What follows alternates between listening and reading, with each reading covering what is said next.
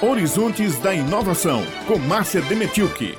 Refrigerante. Uma bebida que causa controvérsias. Atrai pelo sabor, mas afasta aqueles que preferem bebidas menos artificiais.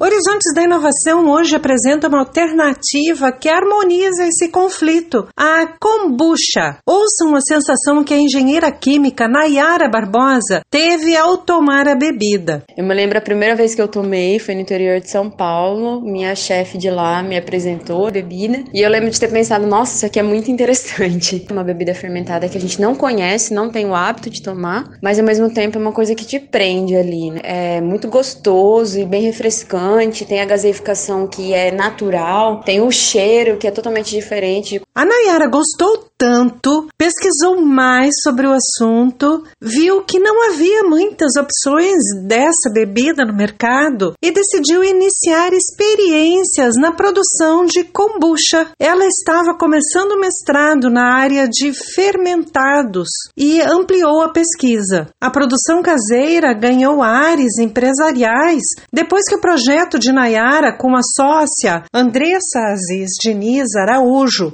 foi selecionado no programa Centelha, executado na Paraíba por meio da Fundação de Apoio à Pesquisa da Paraíba, a FAPESC. O programa Centelha ele foi fundamental para a gente, né? principalmente em tornar possível a escala do nosso produto. A gente já produzia kombucha em pequena escala, em casa mesmo, artesanalmente, e o programa Centelha ele veio proporcionar que a gente tivesse um lugar físico e, e conseguisse estar produzindo produzindo em maior quantidade para estar tá externando para um, um, público maior e efetivamente estar tá construindo uma empresa a partir do que uma atividade que a princípio era nosso hobby, entre aspas. Assim foi fundada a Kombucha Bauá. A fábrica é em Cabedelo. E na Bauá a gente tenta trazer um pouco disso para o consumidor também, né? Essa sensação de descobrir algo novo e querer se aventurar, né? Querer conhecer outros, outras possibilidades ali que não uma bebida industrializada, artificializada, tentar conectar mesmo o consumidor à, à raiz, né, à essência de como,